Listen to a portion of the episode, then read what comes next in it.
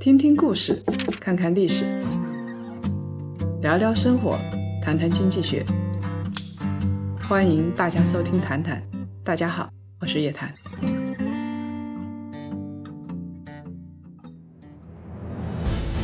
叶檀财经西藏徒步之旅八月即将启程，一生必去一次西藏，由叶檀博士亲自带队徒步雅鲁藏布大峡谷，转神山，拜圣湖。聚焦后疫情下的企业发展和个人投资，我们一起聊投资、谈管理。二零二零夜谈财经西藏徒步之旅等你而来，详情请咨询幺三六六幺六三四五六五幺三六六幺六三四五六五。谈友们，中午好，欢迎收看本期谈谈。有一个消息，谈谈升级了，有了加强版。原来十五分钟音频不变。在这个基础上，每期都增加了四十五分钟的视频，内容更丰富，离市场更近，也让大家更过瘾。最重要的是，我会在视频里边详细的讲解实操的一些办法，教大家在 A 股长牛的时代怎么抓住机会。不多说了，咱们开始。今天要讲的是，牛市反而是天坑，价值投资的三大案例，让我们。避开天坑。七月 A 股大展雄风，仅仅七个交易日，沪指的累计涨幅就达到了百分之十五点六一，月涨幅是二零一四年牛市之后罕见的。七月六号，新闻联播报道 A 股的亮眼表现，足足报道了一分十三秒。我们来看看具体的指数。七月一号，上证指数开盘在二九九幺点幺八点，到了七月十三号收盘就。高达三四四三点二九点，十个交易日的时间上涨了百分之十五。上半年啊，创业板非常耀眼，深圳市场率先走强。截至六月三十号收盘，上证指数半年是下跌的，深圳成指呢反而上涨了百分之十四点九七，创业板指数涨得更高，到百分之三十五点六，中小板指数涨了百分之二十点八五。二零二零年上半年，中国市场。扩张、扩张、再扩张，创业板指数、中小板指数在全球也是名列前茅。未来中国市场的主要融资渠道会逐渐转向股市、债市。都说楼市牛，其实股市才真正牛。股市一直比楼市出风头。A 股出现过大概十次牛市，每次牛市都会出现一波股神，这些股神就是一个个阶段的代言人，成为。万人崇拜的对象，楼市之神，我们很少听到，数量上也要少得多。基本上啊，牛市隔个三年五年就来一次。我们总觉得牛市应该赚钱，但实际上牛市是普通投资者天坑，只有少数人能够赚到钱。我们根据学术研究平台 Vox China 的论文，从2014年到2015年，有大牛市、大股灾。中国居民的财富不平等反而在加剧，在这一时期的活跃交易里边，股票市场前百分之零点五的家庭获得了收益，最低的百分之八十五的家庭损失惨重，损失高达两千五百亿元人民币。我们获得了大概四千万账户的交易详细记录，这些账户啊，主要分成三类：散户、机构和企业账户。根据沪深两市交易所的持股总和，再加上账户中的现金持有量，我们把第一类散户啊又细分了四个类别。第一是五十万元人民币的，第二类别是五十万元人民币到三百万之间的，三百万到一千万又是一个类别，一千万以上是最高的第四类别。公司虽然占有市场价值的百分之六十四，但是只贡献了总交易额的百分之二。机构呢承担了市场价值的百分之十一和交易总量的百分之十二，可见是散户在疯狂交易，他们只占市场价值的百分之二十五，却占据了交易量的百分之九十。从账户数量来说，拥有最微薄财富的群体是所有家庭账户的百分之八十五，顶层的百分之零点五的富人，他们才拥有巨额资产。跟二零一四年六月初始的股权财富相比啊，在十八个月之内，财富发生了巨大的流动。通过一轮牛市、一轮股灾，最底层的人群损失了百分之二十八的资金，而最富裕的群体反而得到了百分之三十一的收益。两千五百亿的财富转移就这么来了。我们再说一个散户的具体案例，这个人零六年入市，当时的行情火爆到只要投入股市就能翻倍，但是他是新手，就频繁换股，两个月内累计的交易四十次，平均两天就倒一次手，看别人涨停就赶紧换股，追涨杀跌，这样一来，除去手续费之后，他投入了五十万。到了零七年年中，只赚了几千块钱。他这一年都在为券商做交易，在为大户做交易，这就是散户心理、散户行为，赚了指数不赚钱。那么，二零一九年啊，散户稍微好一点了。今年的三月十九号，深交所披露了二零一九年个人投资者状况调查报告，他回收了将近两点五万份的问卷啊。在这个问卷里头，受访者就表示啊，短线交易行为啊已经大大减少了。他这样的投资者占比才百分之十五点五，比二零一八年呢减少了百分之四点五。这说明散户已经不是快速进出当韭菜了。啊，在一个礼拜的时间内，交易若干次的投资者的比例占比是百分之三十五，也比二零一八年。要下降，那么从二零二零年六月开始，行情火爆，短线交易追涨杀跌又层出不穷，散户又要入坑了吗？以前啊，著名的牛散冯柳他有一个弱势体系的理论，他说散户在信息获取、理解深度、时间精力、情绪控制、人脉资源各个方面都处于市场的最差水平，所以散户能够依靠的只有时间、赔率跟常识。散户不管在哪一方面都是弱势，我们只有承认了这一点，才有往下谈的必要。从七月十三号开始，每一周谈谈之牛熊交易所都会以视频的方式跟大家见面，陪伴大家见证未来十年最波澜壮阔的大牛市。让我们先从牛市的代表人物开始理清思路。过去的中国牛市啊，大概分为三个阶段。每个阶段都有自己的特点，都有自己的代表人物。我们先来说说眼下这个阶段，价值投资时代，搞懂就下重注。代表人物就是我们刚才说的牛散冯柳。咱们以真人为案例，抽丝剥茧，看看价值投资，看看牛人怎么玩转 A 股。冯柳知道他的人并不多，但是此人是教科书级别的传奇，炒股的朋友无人不知。知名度堪比香港电视剧里边的叶荣添，他靠自己的价值投资投出名堂，一开始是牛散，后来被知名私募机构招入麾下，进入机构后战绩依然很好。他是国内第一批发掘茅台价值的人，二零零三年入市之后就抱定了茅台，他化名叫做茅台零三，活跃在淘股吧的论坛。后来的网友尊称他叫茅台兄，九年的收益是三百七十倍，请注意啊，九年收益三百七十倍，封神了。二零一二年之后，他加入了高毅，执掌的是高毅零三一号远望基金，绝对是上亿散户心目中的标杆级人物。道不变，术一直在变，根据时代变迁。冯柳在不停地迭代自己的投资习惯。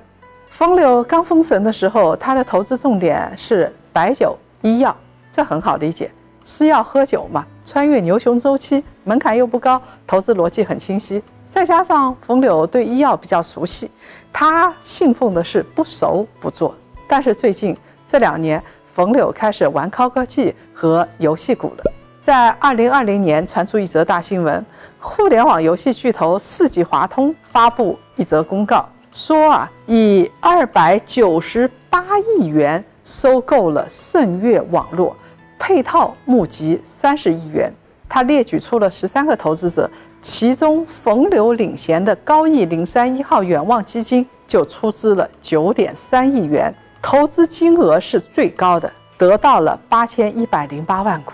股市和游戏行业一片哗然，这个手笔实在是太大。之前啊，冯柳已经重仓过世纪华通。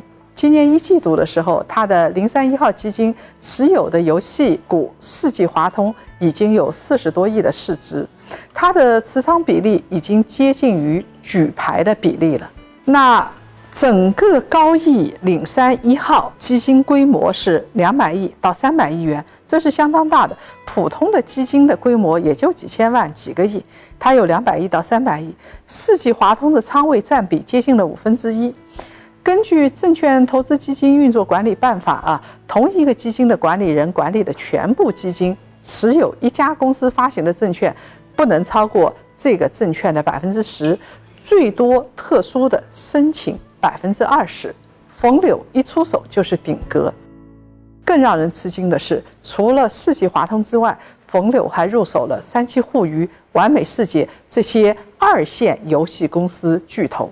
我们来看看七月份冯柳的持仓市值，三七互娱啊是十八点一七亿，完美世界是十点五八亿，世纪华通呢四十二点八七亿，一共是七十亿。请注意啊，不要跟风，因为它已经开始减持了。冯柳包揽了 A 股游戏行业，其实早在二零一九年，冯柳就瞄准游戏行业，在二零一九年的年报里边。三七互娱的十大股东里边就有冯柳，然后他又买入了完美时机两千一百五十万股，大赚特赚。三七互娱的股价从它刚开始布局时候的十八点零三元，后来涨到了四十六点四三元，翻了二点六倍。呃，完美、三七、世纪华通这三支票，到七月十三号的时候，给冯柳赚了百分之四十二。百分之一百以上和百分之四十五以上，为什么冯柳能那么赚？为什么他出手这么稳准狠？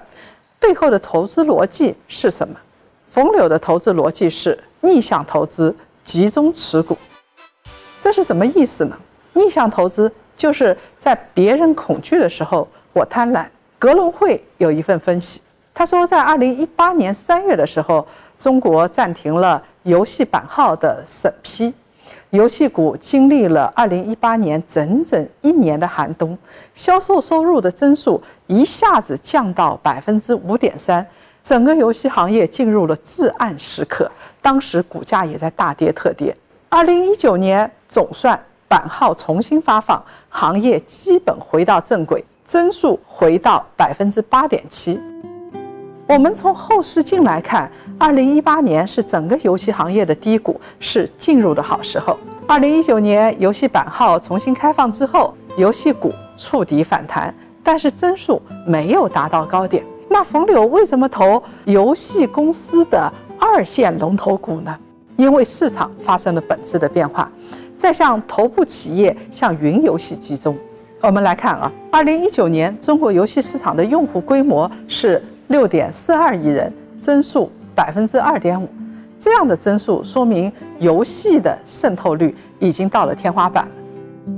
行业增长主要依靠 ARPU 的增长，从二零一二到二零一七年，游戏行业是爆发的，整个游戏行业的 ARPU 是增长了百分之一百三十七点五，但是二零一九年之后，付费人数和付费金额进一步提升。什么意思呢？游戏有可能玩的人增长的没有这么多，但是玩家愿意花钱、愿意买装备，他们付钱的人越来越多了。游戏行业规则改变了，集中度就提升了。二零一八年八月的时候出台了一个方案，里边就说啊。对于网络游戏实施总量控制，为了防止青少年得近视眼嘛，这个是其次的，主要是为了防止青少年沉迷。所以不要看二零一九年游戏的版号版权已经放开了，它的发放的数量是直线下降的，这说明游戏的那张牌照是很值钱的。到了二零一九年、二零二零年。市场空间越来越窄，版号要求再次加码。我们来看 A P P Store，字节跳动，也就是头条系，旗下有一个穿山甲平台，都要求你这个开发者提供游戏版号，你没有版权，游戏就会下架。那怎么办呢？也就意味着中小游戏公司没有版权的，呃，也买不到版权的，它都会被淘汰，离开市场。版号越来越稀缺，那这个时候你的这张版权越来越值钱，最受益的就是一二线游戏公司。一线的龙头游戏公司就是两家，第一鹅厂，第二网易，他们占据了绝对的优势，但是。从投资的角度，反过来也可以说，鹅厂、网易是游戏行业的大白马，他们的股价弹性是不大的。二线的龙头三七互娱、完美世界、世纪华通、昆仑万维，游戏上有自己的独特之处，跟大厂商又有密切的合作，值得关注，股价弹性很大。有一句话就是为这样的公司预备的：但凡打不死我的，必然让我更强大。二线龙头有特色，打不死，在这一轮清洗当中，他们就更为强大了。二零二零年黑天鹅乱飞，大家宅在家里，有几个行业得到好处了。第一就是游戏行业，第二是网上娱乐行业，还有自行车行业，他们逆流而上。根据测算啊，原本二零二一年是五 G 商用化的第一年，因为疫情呢，二零二零年。成为第一年，大家用着五 G，打着游戏，宅在家里度过疫情期。冯柳早就闻到了利好二线游戏公司的信号，再加上他对各个游戏公司的营收有精准的把握，所以早就布局了。他布局的三家游戏公司都是属于行业里边弹性非常大的企业。二零一九年啊，完美世界的游戏业务净利润的增长同比是百分之三十七点四一，三七互娱呢增长更多，百分之一百零九点六九，它还在研发十多款新的游戏产品。世纪华通啊，净利润同比增长百分之八十九点四九，今年还有新品上市，还有它收购了盛趣游戏，主要是打国外市场。游戏玩家所熟知的传奇在内地的独家版权就属于世纪华通的。冯柳买的时候啊，刚好处于游戏行业的低迷期。另外还有一招就是集中持股。我们不是一直在说投资要分散风险吗？鸡蛋不能放在同一个篮子里吗？对普通人来说确实如此，但是对于冯柳来说未必。如果他了解确定的信息，那就搏一把大的。少部分的资金用来滚动控制风险，大部分的资金投入到几家公司里头。今年一季度，高毅零三新进的个股涉及到传媒、交运、医药、生物、公用事业、计算机、有色、汽车这些行业，乍一看非常的分散，它靠这些分散来控制风险。另外呢？一个就是重仓某些个股，在仓位管理上，冯柳是非常狠的。比如说像游戏股，它有特有的风险控制方法，用满仓来抵御系统上行的风险，用选股来抵御系统下行的风险。高风险和低风险都是相对的，不同的人对于风险高低的衡量指标是完全不同的。我们不能跟着巴菲特走，也不能。跟着冯柳走，巴菲特今年能够承受航空股的亏损，但是一般的投资者如果跟着巴菲特买入航空股，会破产几辈子。再看冯柳，世纪华通股价上涨了百分之五十左右，现在股价比冯柳参与定增的时候呢，又溢价了百分之十六点七三。实际上，他持有世纪华通的成本更低，所以这个时候你跟着。冯柳去买世纪华通不一定合适。世纪华通最大的问题就在商誉太高，去年年底商誉有一百五十三点二亿，说不清道不明，对于散户来说就是大雷。